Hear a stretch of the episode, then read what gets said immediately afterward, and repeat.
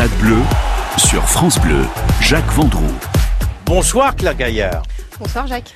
Claire Gaillard, on ne la connaît pas encore très bien, mais on va, on va faire connaissance beaucoup mieux avec elle, dans la mesure où elle vient d'écrire un livre formidable sur la Coupe du Monde féminine, qui a commencé il y a quelques jours, La grande histoire des Bleus, dans les coulisses de l'équipe de France féminine.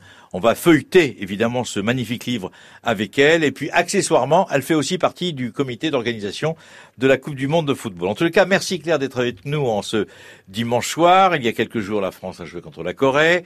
Il y a quelques jours, le président de la République, accompagné de sa femme, eh bien, s'est rendu à Clairefontaine pour saluer les joueuses de de Corinne Diacre. On est vraiment, on est vraiment dans cette Coupe du Monde et on s'aperçoit surtout, et c'est d'abord le plus important, euh, je veux dire qu'il y a un engouement incroyable. Tout le monde en parle. Ouais, ça y est, la Coupe du Monde est lancée. On, sent cet engouement. Ce Parc des Princes à guichet fermé vendredi soir. Euh, je pense que ça a été un, grand moment pour les joueuses, bien évidemment, d'abord sur le terrain, pour l'ensemble des membres de la fédération française qui ont porté ce football féminin euh, français pour euh, qu'il atteigne euh, les sommets euh, qu'on connaît aujourd'hui, pour accueillir ne serait-ce que cette huitième Coupe du Monde féminine, parce qu'il n'y avait pas beaucoup de monde en 2014 quand le, le président Le Gret s'est porté candidat auprès de auprès de la FIFA. Et puis oui, vous l'avez dit, toutes les caméras, euh, tous les micros convergent. Euh, ont convergé vers le Parc des Princes vendredi soir et convergent sur tous les stades de la compétition. Ça y est, c'est lancé. Euh, on a, c'est lancé, c'est passionnant et on est surtout très excités. Ouais. On a l'impression de se retrouver, allez, toute proportion gardée, comme en 98. Oui, parce... on attend quelque chose. Oui, voilà. parce qu'une Coupe du Monde en France, c'est exceptionnel. Il y a eu 98, plus récemment l'Euro 2016, et on est encore dans l'euphorie de la Coupe du Monde en Russie, euh, qui, qui, nous a permis de vivre d'incroyables émotions, et on, je pense qu'on a tous envie, euh, tous et toutes envie de les revivre. Et puis aussi, je pense, parce que autour de cette équipe de France féminine, il y a une attente. Il y a une attente euh, générée par les résultats, euh, en tout cas les performances obtenues depuis 2011. Pas de podium malheureusement, euh, mais néanmoins des quarts de finale, les demi-finales en 2011 de cette Coupe du Monde féminine et l'envie, l'envie d'aller accrocher un, dernier carré. Et puis, ce qui est important quand on regarde, quand on lit votre livre, je répète, la grande histoire des Bleus dans les coulisses de l'équipe de France, c'est chez Hachette. Comment vous avez eu l'idée de d'écrire ce livre? Parce que vous commencez dès le départ, c'est-à-dire avec la première équipe de France, avec euh, les premières joueuses de l'équipe de France. En fait, c'est un document qui est qui est historique, qui est presque historique. Ouais, car vous avez retrouvé des, des éléments, mais inattendus, que moi je ne connaissais absolument pas. C'est tout à fait ça. La genèse du projet avec Hachette, euh, on s'est rencontrés au, au, printemps 2017. Euh, ils avaient bien en tête, et c'est à tout, tout, à leur honneur, que la Coupe du Monde féminine avait lieu en, en 2019 en France et que peu d'ouvrages existaient. Euh, on en a discuté et ensuite ils m'ont laissé carte blanche et en ça je les remercie parce que euh, moi j'avais côtoyé, eu la chance de côtoyer l'équipe de France féminine pendant quatre ans quand j'étais journaliste à l'équipe. Donc j'avais eu accès à, à, certaines joueuses, à certaines histoires et je trouvais dommage de, de ne pas les avoir ou de pouvoir les raconter euh, ou en tout cas peut-être pas suffisamment euh, dans le détail. Et j'avais envie de, de, faire un ouvrage, de proposer un ouvrage qui raconte cette histoire de l'équipe de France. Pour beaucoup, elle est née en 2011, mais en fait, l'histoire euh, est bien est bien antérieure. Euh, le premier match, c'est 1971, et euh, au niveau du livre, on remonte même à la genèse du football féminin français. Ensuite, on a voulu euh, euh, mettre en avant, euh, c'est un livre de témoignages, on a voulu mettre en avant les acteurs et les actrices qui ont permis l'éclosion de ce sport féminin. Euh, c'est pas Claire Gaillard qui est, qui est mise en avant, c'est vraiment euh, les joueuses, les pionniers, les pionnières et les dirigeants euh, principaux. Il y a une photo incroyable devant l'Arc de Triomphe. Ouais. Les joueuses qui partent faire un, un tournoi mondial, eh bien c'est tout simplement, je veux dire, au Mexique. Et cette photo, vous déplacez les joueuses, vous les amenez à l'Arc de Triomphe, ils font la photo, vous vous partez au Mexique. C'est la première équipe de France, c'est la première fois que le label équipe de France de football féminine est autorisé par la fédération. Ça date de 71 quand même. 71, tout à fait. Euh, on est quelques mois après euh, le premier match officiel qui, qui remonte euh, au 17 avril 1971 contre les, les Pays-Bas, cette victoire 4-0 dans le nord de la France à, à Hasbrook, où d'ailleurs euh, on a très peu Et vous avez retrouvé Jocelyne Ratignier. On a retrouvé Jocelyne Ratignier, voilà, qui est la première qui a buteuse. Marqué, qui a qui marqué. Est, exactement, première buteuse des Bleus, que je ne connaissais pas. Donc moi-même, j'en ai beaucoup appris en, en, faisant ce travail de recherche. Et elle est exceptionnelle. Elle marque un triplé ce jour-là et elle nous dit se rappeler que d'un seul but. Et pour preuve, il n'existe qu'une seule photo de la Voix du Nord de ce match-là et qu'on n'a même pas pu mettre dans le livre parce que la qualité n'était malheureusement pas suffisante. Mais voilà, ce que vous montrez effectivement, ce que vous évoquez, pardon, avec cette photo de l'Arc de Triomphe, c'est on est quelques mois plus tard et ce premier match dont on vient de parler leur a permis de décrocher une qualification pour une Coupe du Monde. Stade bleu sur France Bleu, Jacques Vendroux. Merci Claire Gaillard d'être avec nous en ce dimanche soir. Évidemment, l'actualité, c'est la Coupe du Monde féminine qui a débuté il y a quelques jours. Vous avez écrit un livre, euh, allez, je le dis carrément, hein, merveilleux, avec euh, chez Hachette, avec une préface de Corinne Diacre. Euh, une femme a beaucoup compté dans l'évolution du sport féminin. C'est Marilou Duringer. Elle a été une des pionnières, dirigeante, elle s'est investie, euh, elle a reçu un certain nombre de, de colibés, mais elle a continué, elle s'est jamais découragée. Le football féminin, c'est pas sérieux, c'est pas, c'est pas bien, c'est que pour les hommes, alors que c'est tout à fait le contraire, et on le voit dans l'engouement de cette Coupe du Monde de football. Marilou s'est beaucoup battue. Vous l'avez retrouvée, vous avez parlé avec elle, et elle raconte des histoires merveilleuses. C'est, je dis, ce livre, c'est un conte. On a l'impression que c'est quelque part, avec cette Coupe du Monde de football qui a débuté il y a quelques jours, on a l'impression que vous, écrivez un conte de fées. Il y a énormément d'histoires à raconter autour de cette équipe de France féminine qui est, méconnue et euh, je pense que les joueuses en sont là aujourd'hui grâce euh, aux pionnières, il faut, il faut le rappeler. Il y a eu plus de 313 internationales et je je pense et j'espère qu'aujourd'hui, avec euh, ce match d'ouverture qui a eu lieu vendredi soir, chacune euh, s'est dit que c'était un petit peu grâce à elle si, le, mondial avait lieu, en France. Et pour revenir à Marilou, c'est bien évidemment euh, un des maillons forts de, cette histoire du football féminin français. On a parlé de, de l'équipe de Reims 68 en première partie de cette émission. Euh, Marilou a joué un tout petit peu avant dans un club alsacien et donc elle avait, elle n'avait pas de, elle avait une licence masculine en fait. Il y avait, sa licence c'était, il y avait écrit licencié et pas licencié et eux. C'est venu bien après parce que la reconnaissance n'était pas là et elle a été une joueuse bien évidemment, mais surtout une dirigeante. Euh, d'un club de, de D1 féminine, Vandenheim. Euh, elle, est, elle a été chef de délégation des Bleus. Elle a été au Conseil fédéral. Euh, elle a, elle a elle-même milité pour qu'une Coupe du Monde féminine vienne en France avant 2019. Ça n'a pas pu être possible. Aujourd'hui, je pense que c'est aussi grâce à elle si ce mondial est, chez nous. Et l'un des premiers entraîneurs, elle est connue, on va dire ça comme ça, c'était Aimé Mignot, qui était l'arrière gauche légendaire de l'Olympique lyonnais de l'époque de, de Nestor Combin, de Ghiacci, de, de Marcel Aubourg, etc. C'était un grand, un grand joueur. Il a joué près de 200 matchs en, en équipe première de, de l'Olympique lyonnais. Et il était le premier sélectionneur médiatique. Et quand il a été nommé, il a été surpris parce qu'il se trouve que je connaissais bien Aimé Mignot. Et quand euh, il a fallu le remplacer, pour euh, des raisons, euh, je veux dire, de, de, timing, etc., au sein de cette équipe de France, il était triste parce qu'il m'a dit, j'ai passé, en dehors de ma carrière de joueur, les meilleurs moments de ma vie avec les filles. Et ça, je suis, c'était merveilleux. Ouais, c'est une des belles rencontres de ce livre parce que vous, Jacques, avec votre votre grande carrière et connaissance du football, vous vous le vous l'avez connu et vous l'avez côtoyé, mais je pense que pour le grand public. Non, mais je l'ai connu en tant que supporter de l'Olympique Lyonnais quand j'étais gamin et que j'habitais Lyon. Après, j'ai fait sa connaissance, euh, je veux dire, euh, en tant que sélectionneur. Et donc, comme j'avais beaucoup de faiblesse pour cette équipe de football de l'époque, j'étais très très heureux pour lui. Voilà. Et quand il en parle, bon, c'est avec beaucoup d'émotion quand même. C'est euh, c'est des moments magiques, dit-il. Ouais, c'est une des, plus belles rencontres pour moi de ce livre parce que je ne le connaissais pas personnellement et hum, il a été il a été touchant. Euh, on s'est rencontrés à la ligue euh, à la ligue Rhône-Alpes dans les anciens locaux de l'Olympique Lyonnais.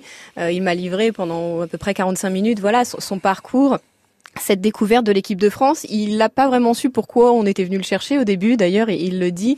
Euh, et néanmoins, ce premier rassemblement avec les joueuses où elle lui demande de leur, de, de leur, qu'ils leur apprennent à jouer. Elle savait jouer individuellement, mais elle ne savait peut-être pas, ou en tout cas, selon elle, jouer collectivement.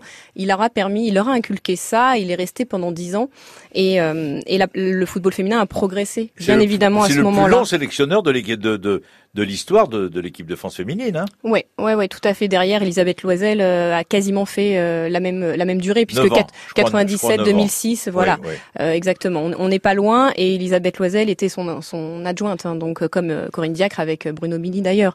il obtient cette première qualification pour une phase finale de groupe à l'Euro 97 et ce qui est un marqueur fort de l'évolution de ce football féminin français. L'invité ce soir, en ce dimanche soir, donc sur France Bleu, Claire Gaillard, qui est qui vient d'écrire un livre, La grande histoire des Bleus, B-L-E-U-E-S, car nous sommes déjà en pleine Coupe du Monde de football. Il y a eu déjà plusieurs matchs, dont le match de l'équipe de France, dans les coulisses de l'équipe de France féminine, et puis, euh, je le répète, euh, elle travaille aussi euh, en temps normal, voilà, on va le dire comme ça, au comité d'organisation de la Coupe du Monde. On se retrouve dans quelques secondes.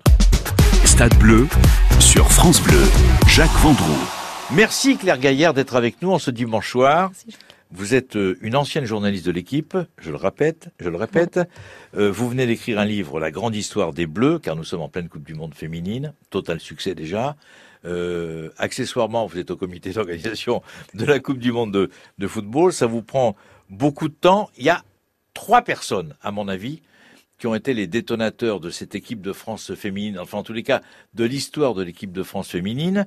Il y a d'abord eu Louis Nicolin, vous êtes d'accord avec moi? Absolument. Il y a Jean-Michel Aulas, et puis il y a surtout les dirigeants actuels du, du Paris Saint-Germain qui ont fait grandir je veux dire, le, le, football féminin actuellement. Vous êtes d'accord avec moi? Oui, totalement. Sur euh, alors Louis Nicolin, c'est évidemment le pionnier, le, le détonateur. Ouais, c'est le déclencheur. C'est le premier président euh, d'un club professionnel masculin à s'être doté d'une équipe féminine et surtout à avoir placé ses joueuses dans les meilleures conditions euh, que les garçons, les mêmes conditions que les garçons. On était en 2001. Est-ce que vous savez pourquoi? Dites-moi. Sa femme. Il lui dit mais pourquoi on n'aurait pas une équipe féminine à Montpellier?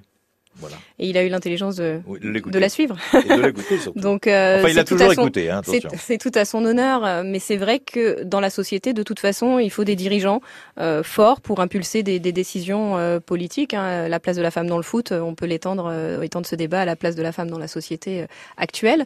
Et il a fait partie de ces pionniers en 2001, et Jean-Michel Aulas le dit également. Il s'est, il, il, s'est, il a, il a, il allait chercher des joueuses, on va pas dire recruter, puisqu'à l'époque, elle n'avait pas de, pas de contrat fédéral, mais il allait chercher des joueuses de talent, euh, des Sonia Bonpastor, des Camille Abili ou d'Alataf. Euh, c'était la génération forte, la génération phare qui leur a permis de décrocher ses premiers titres 2004-2005 avant ensuite qu'elles partent à l'Olympique Lyonnais. Claire, Claire, je voudrais, je suis étonné par euh, par la qualité en tous les cas de vos propos sur ces sur ce football féminin. C'est aussi une passion pour vous parce que c'est bien joli de travailler au comité d'organisation de la Coupe du Monde féminine, c'est bien joli d'être une, ancienne journaliste de l'équipe, c'est bien aussi d'écrire un livre, La grande histoire des Bleus, ça pourrait faire un démagogue parce qu'on est en Coupe du Monde de football, sauf que ce livre, c'est une Bible, et sauf aussi, on peut le dire aux auditeurs de France Bleu, c'est votre passion c'est votre c'est une grande passion de votre vie, on peut le oui, dire. le football tout court, j'ai envie de dire, parce qu'on parle on parle de la Coupe du Monde féminine, mais le, mais le, football tout court euh, est ma est ma passion depuis 98. C'est la culture. Oui, depuis depuis C'est une culture familiale, c'est c'est absolument pas. Je, je suis une enfant de 98. Euh, ah. J'ai aimé euh, j'ai aimé les, les émotions avant avant d'aimer le jeu. Euh, je ne connaissais pas les règles du football. J'avais 12 ans et je me suis prise de passion pour cette équipe de France. Donc 2018 euh, m'a rappelé de belles émotions. Et dans la foulée de la Coupe du Monde 98, euh, j'ai j'ai suivi ces joueurs, j'ai suivi cette équipe de magazine People en, en magazine plus spécialisé et ensuite revisionner les matchs, les écouter à la radio, aller au stade. je, je me suis fait cette culture entre guillemets toute seule. Et derrière, j'ai très rapidement écrit sur mes fiches de collégienne que je voulais devenir journaliste sportif euh, dans le football. Et vous êtes rentré voilà. à l'équipe. Alors quand le président de la République, euh, le mardi dernier, reçoit les, va voir les joueuses accompagnées de son épouse à Clairefontaine, quelque part, c'est un petit peu votre bâton de maréchal. Quelque part. C'est un marqueur fort. Ah bah oui. C'est un marqueur très très fort euh, qui, qui montre que euh, le président euh, traite les joueuses de et la femme, même manière sa et sa femme bien évidemment euh, traite les joueuses de, de, la même manière que, que les garçons. C'est important. Il était présent en Russie et il va être présent aussi sur cette Coupe du Monde féminine.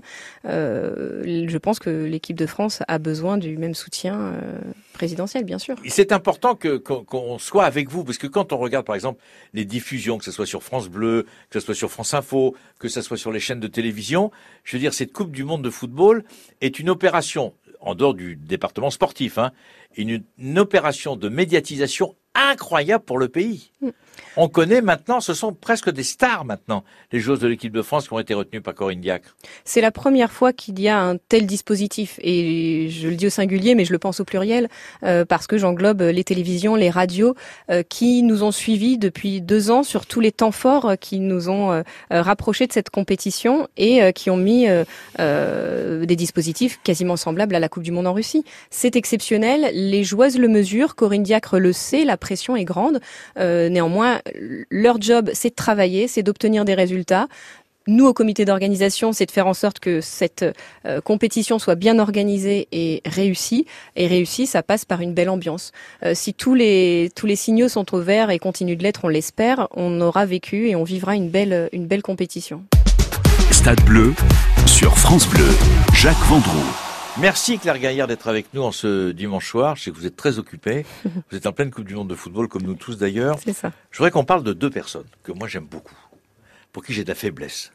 Euh, Corinne Diacre, dans un premier temps, joueuse, qui a été la patronne de l'équipe de Clermont-Ferrand qui a joué en Ligue 2, Mmh. qui se retrouve maintenant sélectionneur de l'équipe de France de football, et une autre personne avec qui j'ai beaucoup d'affinité, parce que je trouve que c'est une femme euh, merveilleuse qui a assumé tous ses choix, euh, Marinette Pichon. Et donc, euh, un mot sur Corinne Diacre. Vous la connaissez bien, vous l'avez interviewée, vous l'avez côtoyée. C'est quelqu'un de, allez, de réglo. Alors, il y en a qui vous diront qu'elle n'est pas très chaleureuse, il y en a qui vous diront qu'elle sourit pas beaucoup, il y en a d'autres qui vous diront que c'est une fille formidable, qui aime bien rigoler, etc. En tous les cas, c'est une grande personnalité du football féminin depuis le départ. Ouais, et clairement, je pense que euh, elle savait où elle voulait aller et qu'aujourd'hui, euh, elle sait où elle souhaite conduire les Bleus. Cette place de sélectionneur, comme vous l'avez dit, euh, Corinne euh, Diacre euh, y songeait depuis depuis longtemps, Euh, très vite. Aimé Mignot le dit puisqu'il l'a coachée en, en équipe de France féminine quand elle était euh, défenseur. Il se dégageait d'elle un leadership, quelque chose quelque chose de plus que les autres, une analyse une fiabilité bien évidemment, au-delà de la, des performances, hein, euh, plus de 121 sélections, euh, euh, capitaine, euh, Non, mais grande joueuse. présente dans des moments Quoi qu'il arrive, phares, grande une grande joueuse et une, une leader de, de, de l'équipe et on la retrouve, on la, on le retrouve bien évidemment aujourd'hui dans son rôle euh, actuel et vous l'avez dit euh, lorsqu'elle a eu le, le cran parce qu'il en fallait euh, de d'entraîner Clermont-Ferrand en, en deuxième division en Ligue 2. Et Marinette Pichon. Marinette, c'est c'est un, un autre un autre parcours. Personnage hors norme, Voilà, c'est- hors norme. c'est une personne euh, Buteuse. touchante. buteuse, Ouais, une magnifique buteuse, un état d'esprit incroyable. Elle ne s'avoue jamais vaincue. Elle a écrit un livre récemment qui était Ouais. très très émouvant Ouais. sur sa vie. Et moi, ce que j'aime chez Marinette, c'est qu'elle assume tous ses choix. C'est la première. C'est euh, magnifique. Sportivement, c'est la première euh, qui est partie aux États-Unis, qui a été professionnelle et qui a pu vivre de du football. Donc c'est déjà exceptionnel. C'est la la meilleure buteuse de l'histoire de l'équipe de France féminine, même si on souhaite que Jenny Le Sommer la rattrape euh, pendant cette Coupe du Monde ou juste après. Euh, donc des qualités. euh, hors normes d'attaquante, un profil de buteuse euh, que peut-être on n'a pas eu ces dernières années en équipe de France, mais que là on commence à retrouver entre Eugénie Le Sommer, Khadija Toudiani, Delphine Cascarino.